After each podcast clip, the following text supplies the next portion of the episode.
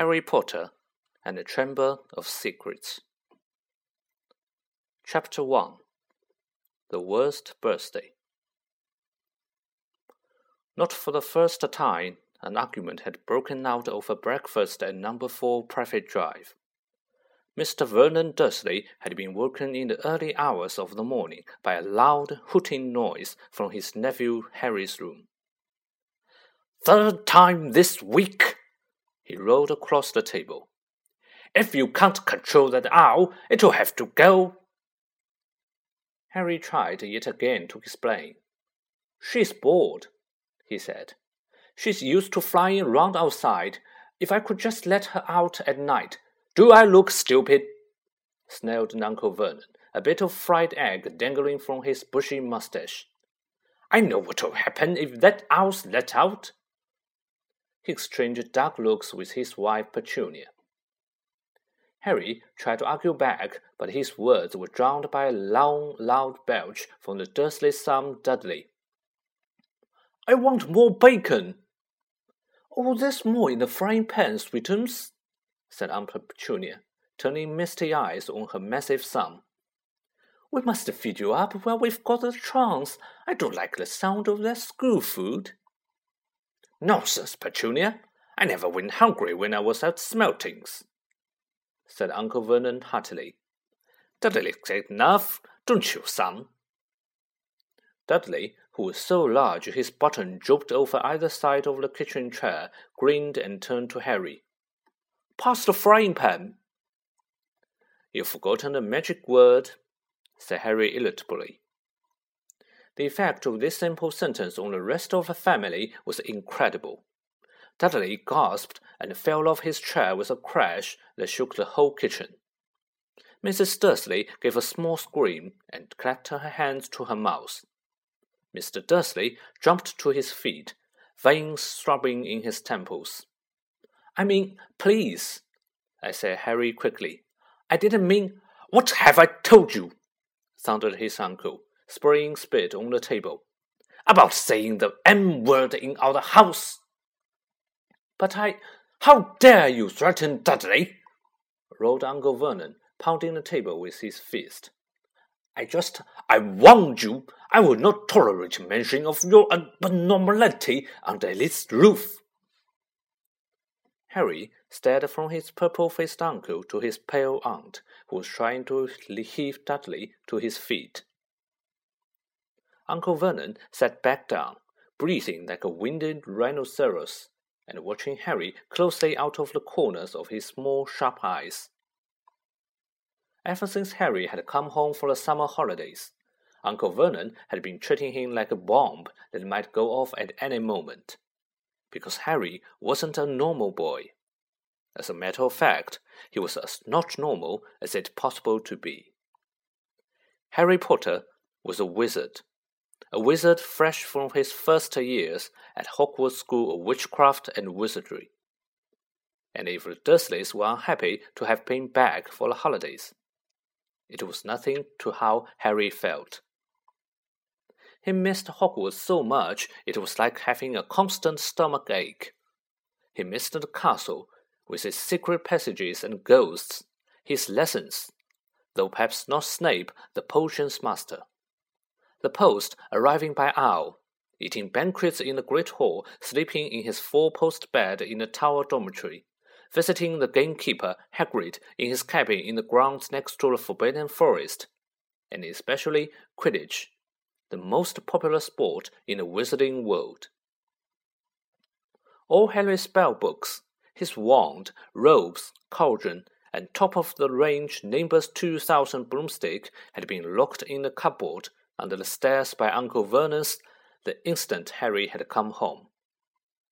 What did the Dursleys care if Harry lost his place in the house Quidditch team because he hadn't practiced all summer? What was it to the Dursleys if Harry went back to school without any of his homework done? The Dursleys were what muzzles were what wizards called muggles, not a drop of magical blood in their veins and as far as they were concerned, having a wizard in the family was a matter of deepest shame. Uncle Vernon had even padlocked Harry's owl, Hedwig, inside her cage to stop her carrying messages to anyone in the wizarding world. Harry looked nothing like the rest of the family. Uncle Vernon was large and neckless, with an enormous black mustache. Aunt Petunia was horse-faced and bony. Dudley was blond, pink, and porky. Harry, on the other hand, was small and skinny, with brilliant green eyes and jet black hair that was always untidy. He wore round glasses, and on his forehead was a thin, lightning shaped scar. It was this scar that made Harry so particularly unusual, even for the wizard. This scar was the only hint of Harry's very mysterious past, of the reason he had been left on the Dursleys' doorstep eleven years before. At the age of one, Harry had somehow survived a curse from the greatest dark sorcerer of all time, Lord Voldemort, whose name most witches and wizards still fear to speak. Harry's parents had died in Voldemort's attack, but Harry had escaped with his lightning scar, and somehow nobody understood why Voldemort's power had been destroyed the instant he had failed to kill Harry. So, Harry had been brought up by his dead mother's sister and her husband. He had spent ten years with Dursleys, never understanding why he kept making odd things happen without meaning to, believing the Dursley story that he had got his scar in the car crash which had killed his parents. And then, exactly a year ago, Hogwarts had written to Harry, and the whole story had come out. Harry had taken up his place at Wizard School, where he and his scar were famous. But now the school year was over, and he was back with the Dursleys for the summer, back to being treated like a dog that had rolled in something smelly. The Dursleys hadn't even remembered that today happened to be Harry's twelfth birthday. Of course, his hopes had been high, They'd never give him a proper present, let alone a cake. But to ignore it completely. At that moment, Uncle Vernon cleared his throat importantly and said, Now, as we all know, today is a very important day. Harry looked up, hardly daring to believe it. This could be well the day I make the biggest deal of my career, said Uncle Vernon. Harry went back to his toast. Of course, he thought bitterly, Uncle Vernon was talking about the stupid dinner party. He had been talking of nothing else for a fortnight. Some rich builder and his wife were coming to dinner, and Uncle Vernon was hoping to get a huge order from him. His company made drills. I think we should run through a schedule one more time, said Uncle Vernon. We shall all be in position eight o'clock, Petunia. You will be in the lounge, said Aunt Petunia promptly, waiting to welcome them graciously to our home. Good, good. And Dudley? I'll be waiting to open the door. Dudley put on a foul, simpering smile. May I take your coats, Mr. and Mrs. Mason. Oh, they'll love him cried Aunt Petunia rapturously. Excellent, Dudley, said Uncle Vernon. Then he rounded on Harry. And you? I'll be in my bedroom, making no noise and pretending I'm not there, said Harry tonelessly. Exactly, said Uncle Vernon nastily. I will lead them into the lounge, introduce you, Petunia, and pour them drinks. At eight fifteen, I will announce dinner, said Aunt Petunia. And Dudley, you say? May I take you through to the dinner room, Mrs. Mason? Said Dudley, offering his fat arm to an invisible woman. Oh, my perfect little gentleman, sniffed Aunt Petunia. And you, said Uncle Vernon viciously to Harry. I'll be in my room, making no noise and pretending I'm not there, said Harry Dudley. Precisely. Now we should aim to get in a few good compliments at dinner, Petunia. Any ideas? Oh, Vernon tells me you are a wonderful golfer, Mr. Mason. Do tell me where you bought your dress, Mrs. Mason. Perfect. Dudley? Oh, how about we had to write an essay about our hero at school, Mr. Mason, and I wrote about you. This was too much for both Aunt Petunia and Harry. Aunt Petunia burst into tears and hugged her son, while Harry ducked under the table so they won't see him laughing. And you, boy? Harry fought to keep his face straight as he emerged.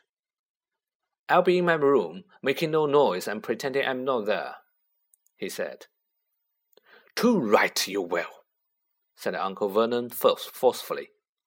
The Masons don't know anything about you, and it's going to stay that way. When dinner's over, you take Mrs. Mason back to the lounge for coffee, Petunia, and I'll bring the subject round to Drills. With any luck, I'll have the deal signed and sealed before news at ten. We'll be shopping for a holiday home in Majorca this time tomorrow. Harry couldn't feel too excited about this. He didn't think the Dursleys would like him any better in Majorca than they did in Privet Drive. Right, I'm off into town to pick up dinner jackets for Dudley and me. And you. He snarled at Harry. You stay out of your aunt's way while she's cleaning. Harry left through the back door. It was a brilliant sunny day.